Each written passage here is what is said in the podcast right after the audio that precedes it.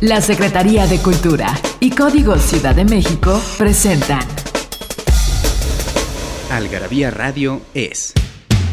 Ideas, lengua, ciencia y curiosidades, o lo que es lo mismo, palabras, historia, biografías, inventos, letras, efemérides, música, frases, cine, literatura, datos inútiles, entretenimiento y mucho más. Algarabía Radio, escúchanos y sabrás. Libros que hablan de lo que todos hablan, pero nadie escribe. Algarabía Libros.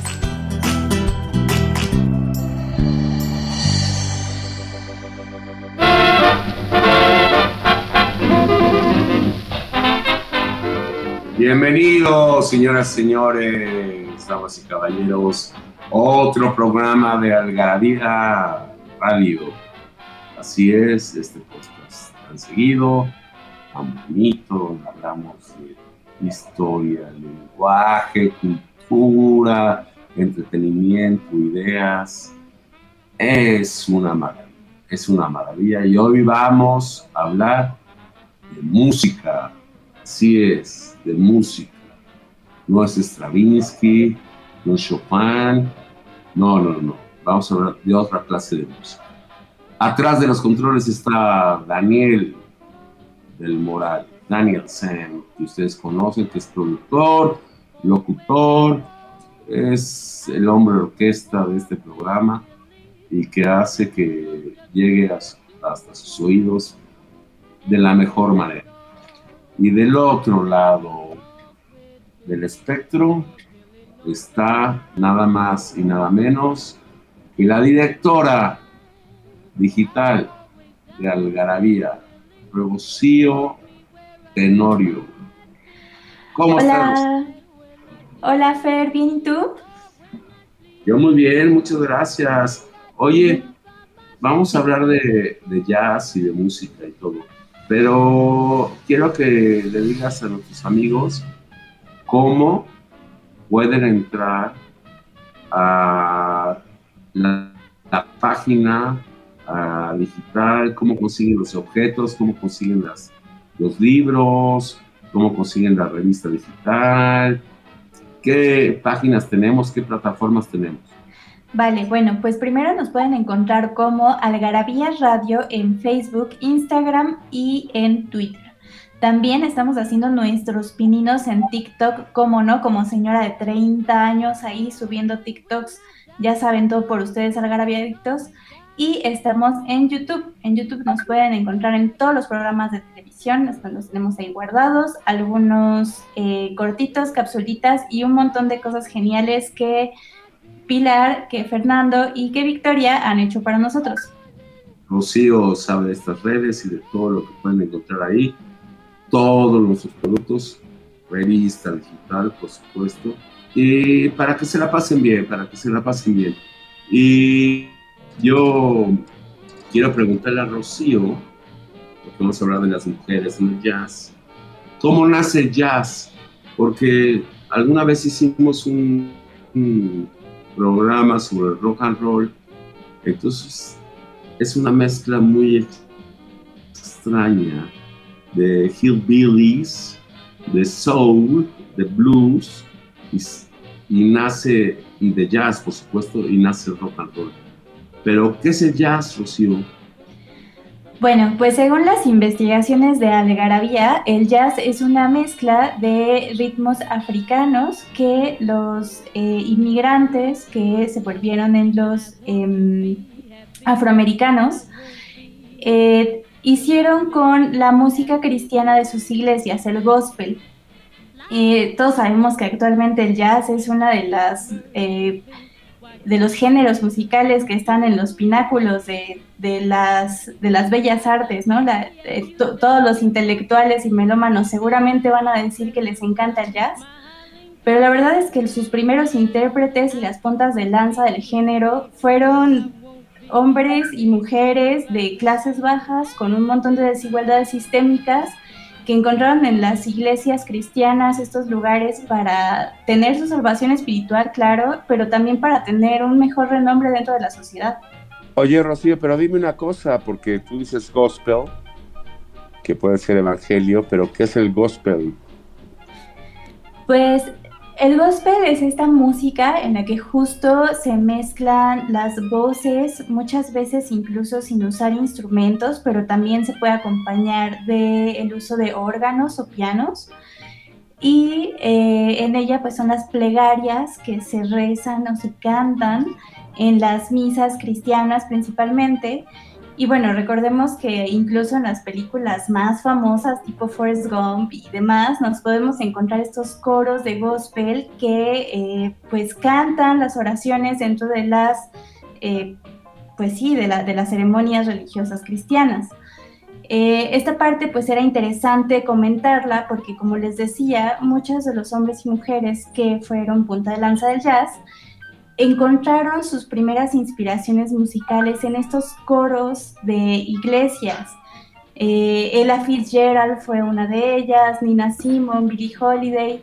Poco a poco vamos a ir abarcando algunos de los datos curiosos de todas estas mujeres, porque al final, aunque sí hubo muchos hombres que quedaron súper, súper fijos en la historia del jazz, como Louis Armstrong, la verdad es que muchísimas mujeres también dejaron su huella bien firme y ellas peleaban tanto contra el racismo de la época como contra el machismo que, bueno, si ahorita hay tantos movimientos feministas, yo creo que entonces se necesitaban todavía más y pues salieron avante con todo.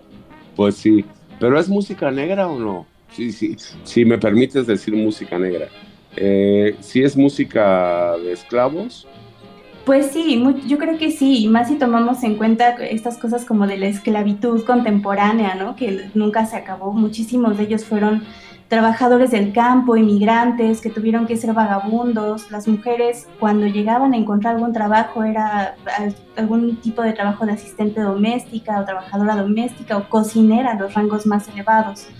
Entonces sí, de alguna forma, si tomamos en cuenta pues justo la época y todo esto, quizá los pagos pues no son correspondientes al trabajo y pues toda la herencia que se tiene de eh, los esclavos negros llevados de África a toda, toda América para trabajar eh, forzadamente, pues claro que sí, yo diría que el jazz tiene una fuerte raíz de música negra y de esclavitud.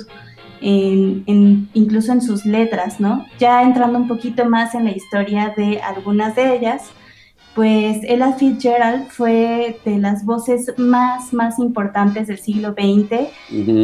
Ella tuvo muchísimos problemas, incluso fue arrestada alguna vez en 1955.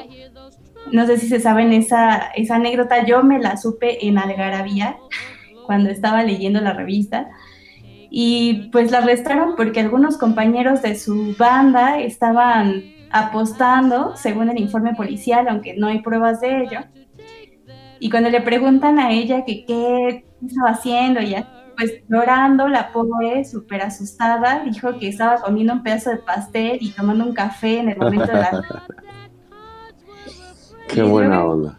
Imagínate la sinvergüenza de los policías que encima de que se la llevaron arrestada le pidieron un autógrafo. Pues sí, yo, yo hubiera hecho, yo hubiera hecho lo mismo pero sin arrestarla. ¿Tiene alguna relación el, jazz con el rock? Sí, seguro, ya después evolucionó muchísimo, pues hay incluso eh, músicos como, bueno, esta chica Peggy Link que nació en Dakota, es considerada madrina de Bob Dylan, Madonna y Paul McCartney, tres diferentes tipos de rockeros que siguen siendo también ícono de sus géneros. ¿Te dedicaste a estudiar para hacer este artículo o ya eras eh, aficionada al jazz? Digamos que un poquito de las dos. Ya era aficionada al jazz, ya me gustaba escucharlo, pero para tener datos más precisos, entre buscarle en toda la mar de conocimiento que tenemos en Algarabía y buscar otros datitos ahí para completar, sí, sí, la verdad sí me preparé. Ah, qué bueno. ¿Y esto cómo lo vamos a conseguir? ¿Dónde va a salir o qué? Pues tienen que saber que esta información es parte de una cronología que va a estar en la revista 207, que está próxima a salir. Y si ya salió, por favor, córranle a comprarla porque va a estar súper, súper bonita. ¡Wow! ¡Qué buena onda! Vamos a un corte, creo. creo que me lo está diciendo Daniel. Y regresamos para yacear un poco más. Yaís. Nos hicimos de palabras y se las pusimos a todo lo que pudimos. Libros, tazas, playeras, tarros, libretas, termos, mandiles, uff, vasos, plumas, portavasos, etiquetas, portatabacos y mucho, mucho más. Objetos irresistibles en algarabía.com.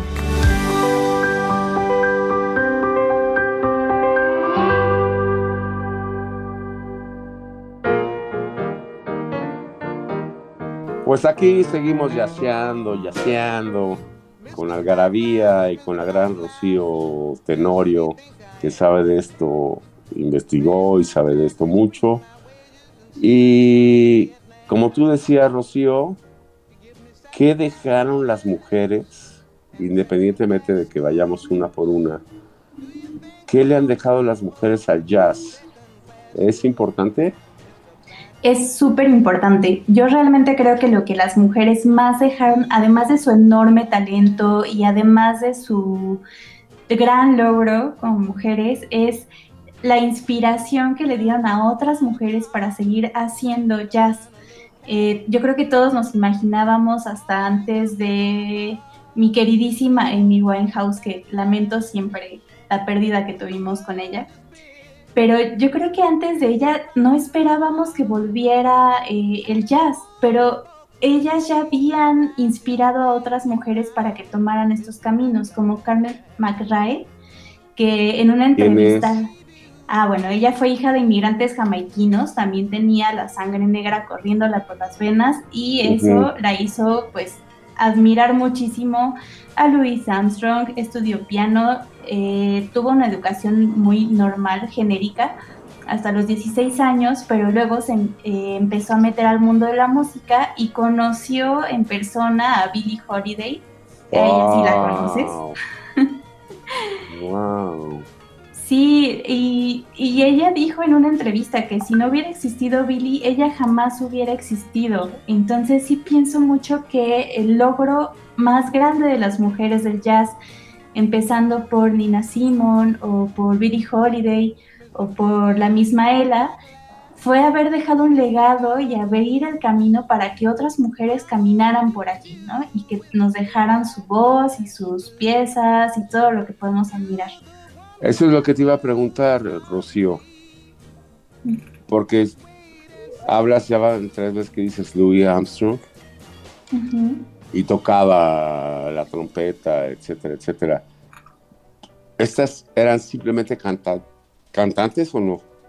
No, no, no, hubo muchas mujeres que incluso fueron pianistas, eran compositoras. Nina Simon era compositora, yo creo que de nuestra lista de, cronología que va a estar en la revista, es la voz más contestataria. Esta chica desde un, bombardeo que hubo a una iglesia en, en 16th Street, era una iglesia bautista en la que murieron seis mujeres afroamericanas. Ella escribió Mississippi Gotham, ella ya había tenido otros éxitos antes, pero a partir de ese evento su voz fue súper contestataria, súper en favor de los derechos civiles de los afroamericanos.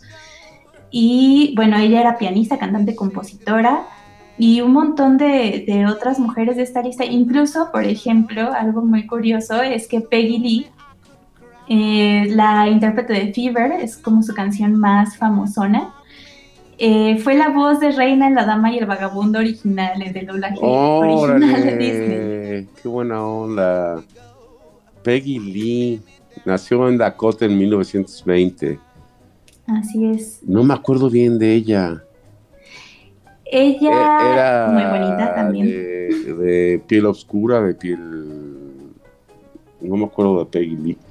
Dime un poco más. Pues Peggy no era eh, de piel negra, pero la verdad es que eh, aunque era una mujer blanca, vivió toda la desfortuna de la clase baja, de la clase trabajadora, fue la menor de siete hermanos y bueno, casi casi como Cenicienta, o sea, su mamá, su madrastra la maltrató horrible, se tuvo que ir de su casa, se fue a Los Ángeles y su príncipe azul no fue un príncipe azul, fue la música, fue lo que la rescató de ese infierno y al final tuvo como 60 años de producción musical, o sea, en realidad ella convivió con Madonna, con Paul McCartney. Sí, nada más y nada menos.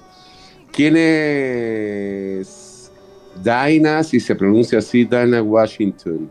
Porque Dinah Washington estuvo mucho tiempo en el gran, gran, gran, gran Teatro Apolo, donde han estado los mejores cantantes y performance de, Estados Unidos y de mucho y, del mundo. Washington, Washington es un apellido muy particular porque muchos esclavos se llamaban, se apellidaban Washington por justamente por George, porque pues no la esclavitud. ¿Quién es Dana, Diana, Diana, o como tú me quieras decir que se llame Washington? Creo que es Dinah Washington y eh, pues mira, la verdad es que el dato de su apellido, del nombre artístico, no me lo sabía, pero me hace mucho sentido. Lo que sí sabía es que su nombre legal es Ruth Lee Jones. Mm. Y bueno, ella como muchas otras mujeres fue influenciada por esta música religiosa. De hecho, ella sí estuvo en coros, así como por muchísimo tiempo de su vida, hasta que debutó en clubs nocturnos como pianista y también como cantante. Eh, tuvo un gran éxito que creo que es como el más conocido, que es Evil Gal Blues. Perdónenme mi inglés, soy nefasta, yo debí estudiar más inglés. Este, y sí, justo ella fue estrella del Apolo, que yo no, igual hasta antes de meterme a investigar estas cosas, no sabía que había un Harlem neoyorquino, ¿tú sí? No. Pues al parecer esta, esta ubicación en Nueva York es como la esfera baja de, de la ciudad y en tiempos del jazz, que fue a partir de los años 20 y como fue evolucionando, este Harlem neoyorquino se volvió un pináculo de la música negra en la que no solo hubo jazz, también blues, donde se empezó a gestar el rock. O sea, fue un semillero de estrellas y de nuevos géneros musicales muy interesante. Órale, qué buena onda. No sé cómo estamos de tiempo para, porque nos falta gente, no sé cómo estamos de tiempo, pero seguiremos hablando de, mm, del jazz y te voy a preguntar sobre una gran estrella que se nos adelantó otra más a los 27 años, pero regresaremos pronto, creo, ¿verdad?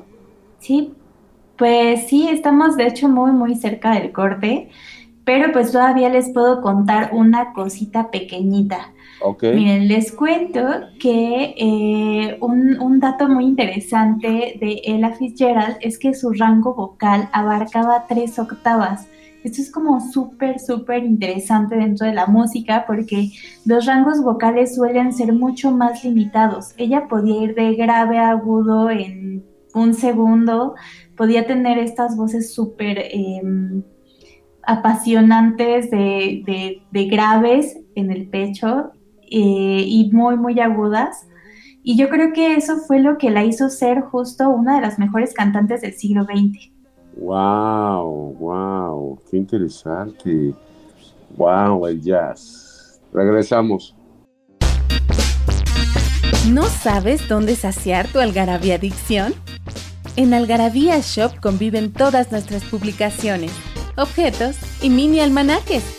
De los creadores de Algarabía y el Chingonario, Algarabía Shop. Palabras para llevar www.algarabíashop.com.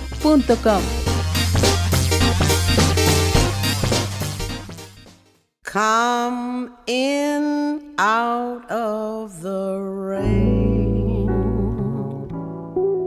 Pues a mí me parece fascinante esto de la historia del, del jazz, la cronología de estas mujeres, pues con tanto talento, con tanta ímpetu, porque acuérdense que estamos hablando de 1920, más o menos, ahorita nos dirá Rocío, donde pues las mujeres estaban sujetadas a otro yugo, ¿no? No era, no es lo que es ahora, no es que ahora estén eh, completamente subyugadas, pero eh, es padrísimo, es padrísimo. ¿Tú crees, Rocío, que la religión ahora en esta época, en el siglo XXI, siga siendo parte importante del jazz?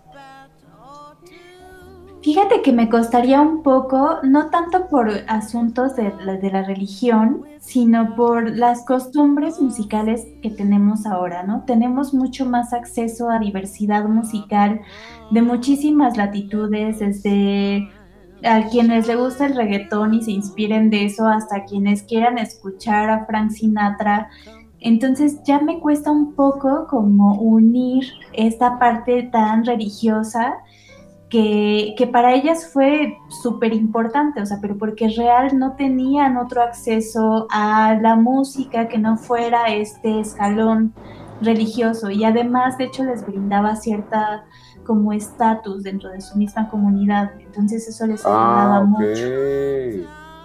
Ah, eso no sabía. Sí, sí, sí.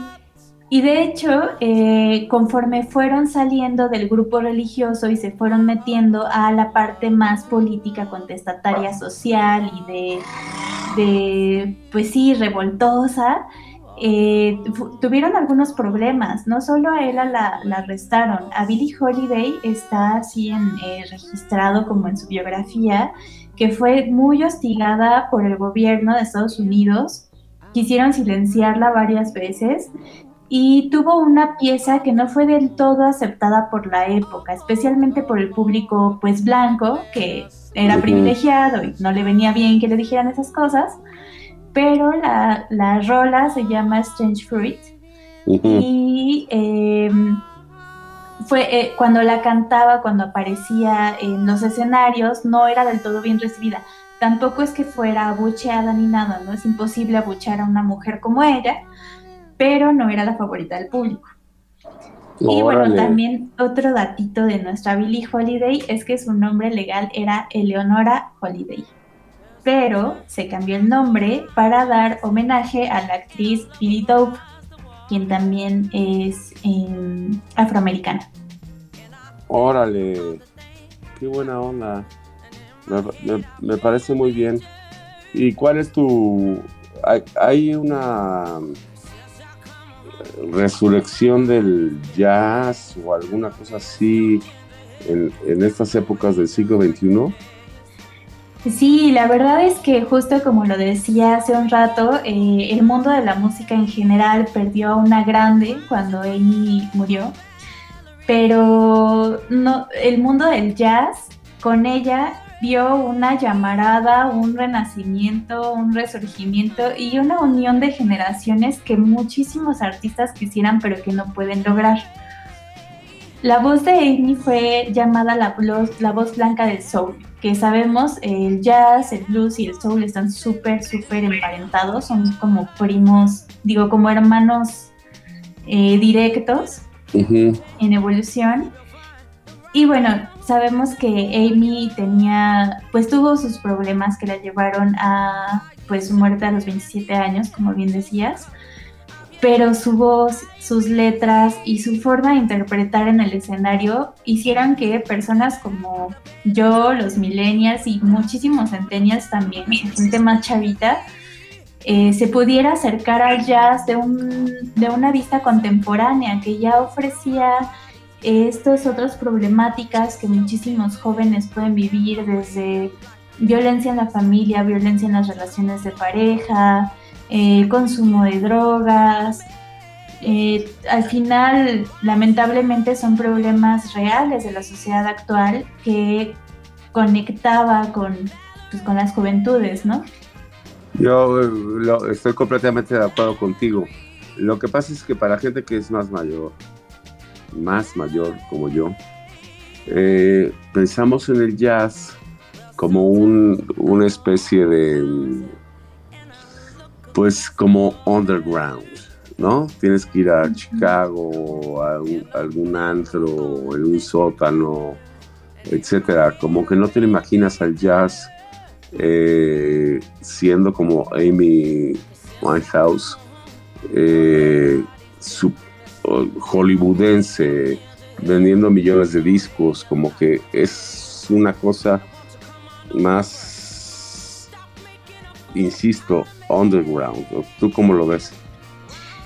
Sí, pues justo yo siento que el caminito fue recorrido de esta forma muy underground, muy poco reconocida también, muy, muy eh, estigmatizada, tanto por, pues, no sé, gobiernos, eh, las, las, estas, eh, no sé, las familias bien, que no veían bien que sus hijitos jóvenes fueran a escuchar jazz en este tipo de lugares no tan apropiados para la época, ¿no? Pero justo eh, los esfuerzos de estas mujeres y de muchísimas otras personas y músicos, yo creo que lograron que intérpretes como Amy ya pudieran entrar a un terreno más, em, más permisivo, no solo en el jazz, sino en la música en general. Así pensamos que, bueno, también cuando Amy era un super top musical, teníamos, no sé, reggaetón, cosas así, que esa era la música estigmatizada de ese tiempo, ¿no? Que ahora ya también es súper famosa y llena estadios y lo demás. Sí, así, así lo entiendo. Pero ver a un baterista y a una batería y un bajo en Harlem no tiene nada que ver con lo que canta en Winehouse y las dos son jazz, ¿no? Sí, pues digamos que para gustos colores, afortunadamente el jazz tiene para todos, ¿no? si queremos regresar a los orígenes, pues nos vamos a los años 30. Estas mujeres que mencionamos fue, brillaron más durante los años 50, incluso en los principios de la década de los 60 que como sabes ya el jazz había tenido una evolución muchísimo más grande que cuando recién surgió. Lo apagó, apagó el rock and roll un poco al jazz. Pues yo siento que no, pero el rock and roll es que más bien como que cada quien tenía su público. El rock and roll fue esta música de chavos que ya sabemos, ¿no? Como con los Beatles y los Rolling Stones y tal, que movían a los adolescentes y jóvenes de su época. El jazz quizá no los movió tanto, pero perduró en el tiempo. es, que, es que el jazz, el jazz se puede bailar. Ay, yo creo que todo se puede bailar, Fer, nada más es un poquito de creatividad. Lo entiendo, lo entiendo, pero no es, no es, no es el rock and roll. Claro, no es las faldas zamponas y los Converse, ¿no? Pues sí. A lo mejor por eso tuvo más éxito el rock and roll, porque no es estar echando un martini con dos aceitunas en, un sótano en, Chicago que baila a todo bar con el, con el rock de la cárcel, ¿no? sí. Bueno, pues ya para cerrar, solo contarles un par de cosas curiosas sobre la música de Amy. Eh, de sus canciones más conocidas están Back to Black y Rehab, que son pues justo casi autobiográficas. Sin embargo, justo este giro de novedoso que le dio a Amy al jazz es que incluso hizo melodías en las que incluyó rap. Hay una que se llama Cherry, en la que comparte la melodía con el rapero Nas Está muy interesante la fusión, la verdad sí se las recomiendo. Y bueno, si quieren saber más de jazz, más de música, más de cultura, literatura, historia, ciencia, curiosidades, por favor sigan Algarabía. Estamos en digital en todas las redes sociales, haciendo nuestros pininos en TikTok y esperen la nueva revista, les va a encantar, se los prometo. Pero estoy completamente de acuerdo contigo. No lo dejen de hacer, por favor bailen, canten. La música es, pues, es, un bálsamo que nos da para vivir todos los días en este valle de lágrimas. Ya Daniel está bailando en la cabina Y entonces, pues bailemos todos. Te mando un gran beso, Rocío. Muchas gracias. Gracias. Adiós a todos. Gracias, Dani y Sam. Nos vemos en la próxima. En Algarabía Radio queremos saber lo que piensas. Encuéntranos en Twitter como arroba algarabía y en Facebook e Instagram como Revista Algarabía.